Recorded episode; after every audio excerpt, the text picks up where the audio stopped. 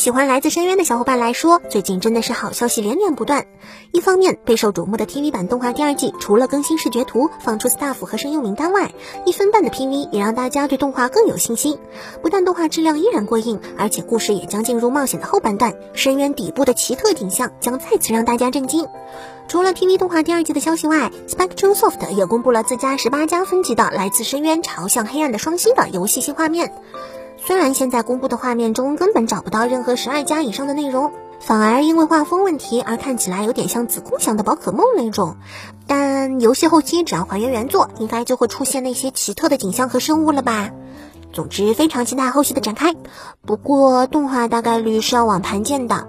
毕竟深渊后期的景色啊。最近，在2021华沙杯上，荷兰冰上舞蹈选手 Hanna j a k i s 和 Alessio Gali 选择了《鬼灭之刃》主题的自由舞，而且除了选曲外，两位选手的装扮也可以算是 cosplay 了。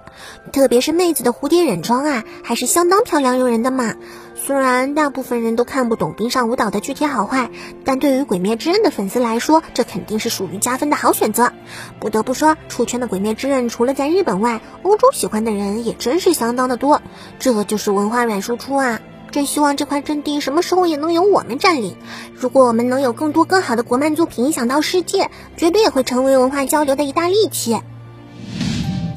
不知道大家是否还记得我们去年介绍过的漫画大赏二零二零？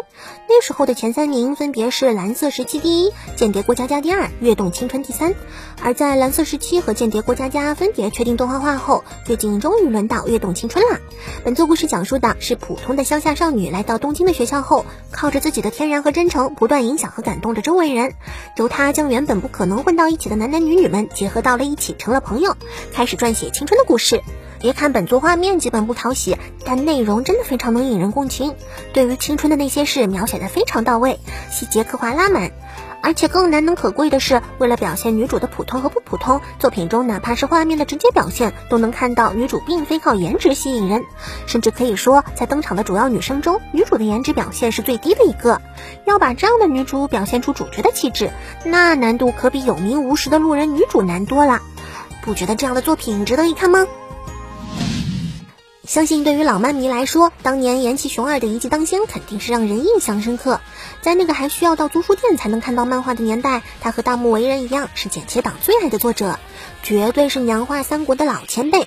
而零三年就开始播出的一骑当千的新作《真一骑当千》宣布将于明年播出，最近也公布了宣传图和声优名单，让三国武将穿越成日本 J.K.，然后在校园里大打出手，顺便卖肉。应该说，这篇在当初绝对是超越时代的东西，玩的都是近期的噱头，所以可能会有不少小伙伴有兴趣吧。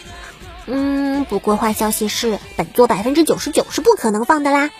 毕竟内容太糟糕了。好啦，那本期的动漫新闻差不多就是这些，希望喜欢节目的小伙伴来点支持。那么我们下期再见，拜拜。